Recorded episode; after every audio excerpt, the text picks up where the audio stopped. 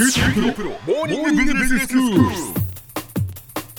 日の講師は九州大学ビジネススクールで企業倫理リスクマネジメントがご専門の平野拓先生です。よろしくお願いします。よろしくお願いします。先生今日はどういうお話でしょうか？はい今日はですね話し合いの結果がなぜか危険な結果をもたらしてしまうというまあ集団極性化がもたらす弊害についてお話しさせていただきます。うん話し合いの結果が危険なことをもたらしてしまう。話し合うことっていいことのように思いますけれどもね。はい3人集まれば文殊の知恵または小学校ではみんなで話し合って決めることは大変にいいことだと教わってきたと思います。はい。確かにみんなで話し合って決めることは民主主義の根本であり疑いもなく重要なことであると私も思います。うん。しかしですね集団の意思決定に関する研究ではみんなで話し合って決めると危ない結果が出てしまう可能性がある極端な答えが出てしまうという結果が示唆されています。ちょっと疑問に思いますよねこれ。はいそうですね。はい。今日はそれについてお話していきたいと思います。はい。みんなで決めた場合バランスの取れた意見になると私たちは考えがちです。そうですねそう思います。はい、ただしですね集団の意思決定に関する社会科学の研究では集団における意思決定は極端な方向に触れやすいという逆の結果が示されているんですね。へこれを最初に発見したのは MIT の大学院生であったジェームズ・ストナーという人物なのですーがはい。彼は実験の中で集団で議論して意思決定を行うと個人が独立してつまり一人で意思決定を行う時よりもはるかに極端な選択をしてしまう傾向を発見しましたこれはその後の社会心理学の実験でもたびたび確認されていましてあ、そうなんですね。はい、現在ではこのような現象を集団の意思決定が極端な方向性に向かってしまうという意味を込めて集団極性化と定義されています。文字はですね集団が極端な性質に化けると書いて、うん。集団極性化というふうになってるんですうね、でもみんなで話し合うのにどうしてそんな風にその極端な方向になってしまうのかって本当に不思議なんですけど。はいこれが非常に不思議なんですが、ええ。実は多くの要因からそれがもたらされることが分かってます。はい。大きい要因は2つにまとめることができます。はい。一つはですね集団で意思決定をする場合他人を人間は説得しなければならないためうん。自分の意見の正しさやそれに対する自信を強くアピールする必要があるという点がその主因になってます。はい。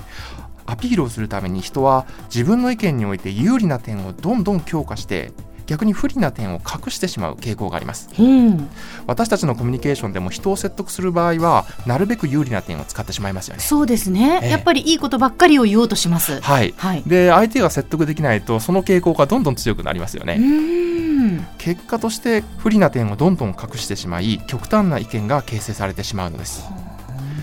またもし自分の意見に対して根強い反対意見を持つ相手がいる場合にはお互いのアピール合戦となってしまうので、ますますこの傾向は強化されると言われてます。なるほど。でもう一つの原因は集団の中で一つの意見に定まってしまうと他の意見が排除されてしまう傾向がある点が挙げられます。はい、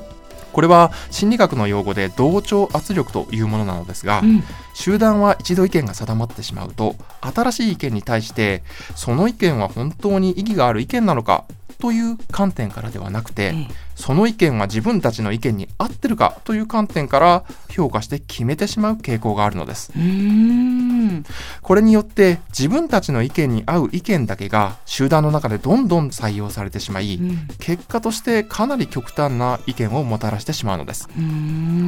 やっぱりみんなの意見がこうまとまっている時に自分がその反対意見を言いづらいとか、その本当にこれが正しいのかっていうのがもうなかなかもう考えられなくなったりするんでしょうね。はい、よく会議の方の現場でそのような気持ちを味わった人は多いと思います。ええ。私自身も早く決めたいという気持ちからうん。なかなか人の意見を聞かなくなるようなことはよくあります。はい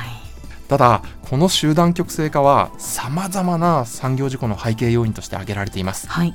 例えば過去に2回発生したスペースシャトルの墜落事故もその背景には高いリスクを受容してしまう極端な意思決定が集団内でどんどん促進されてしまったことが指摘されています。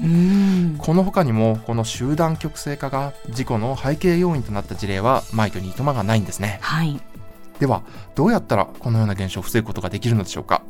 一言で言えば多様性のある批判を促進するという仕組み作りがかなり重要となってきます、うん、多様性のある批判を促進する。これどういうことでしょうか？はい。簡単に言えば一つの方向性ではなくていろんな方向性からそれが正しいかいろいろな批判を受けるというところが多様性のある批判というふうに言えるかもしれません。うん。やっぱりいろんなこう意見が出しやすいような環境を作るっていうことでしょうか？はい。まさにその通りなんですね、うん。一度集団の中で意見の方向性が決まってしまうとその修正というのは先ほどお話した通りなかなか難しいものなんですね、うん。また意思決定の高速化が今求められている中において批判意見を丁寧に吟味していくことはこれは時間的なコストも考えるとなかなか難しいと思います、うん。なのでこのような状況においても本質を得た批判的意見が棄却されないために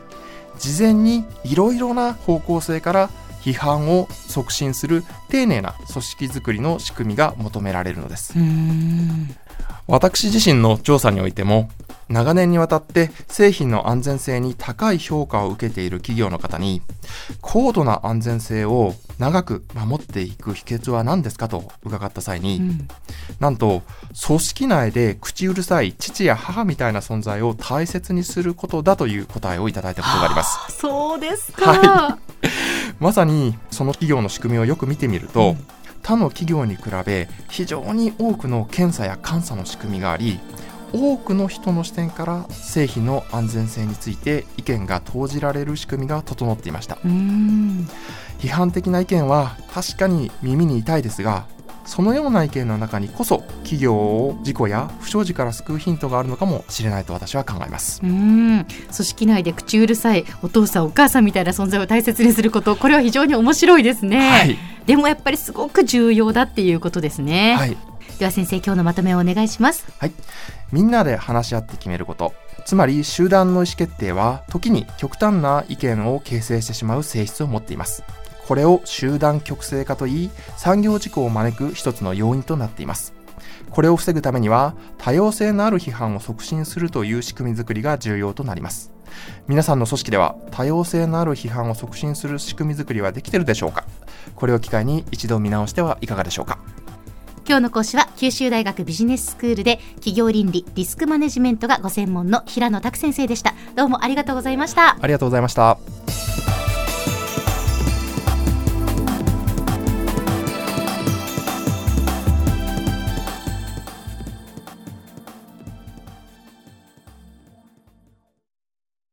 QT プロは通信ネットワーク、セキュリティ、クラウドなど QT ネットがお届けする ICT サービスです九州中に展開した光ファイバー網を基盤に一番身近なビジネスパートナーとして九州の企業自治体の皆様をサポートします。詳しくは QT プロで検索を。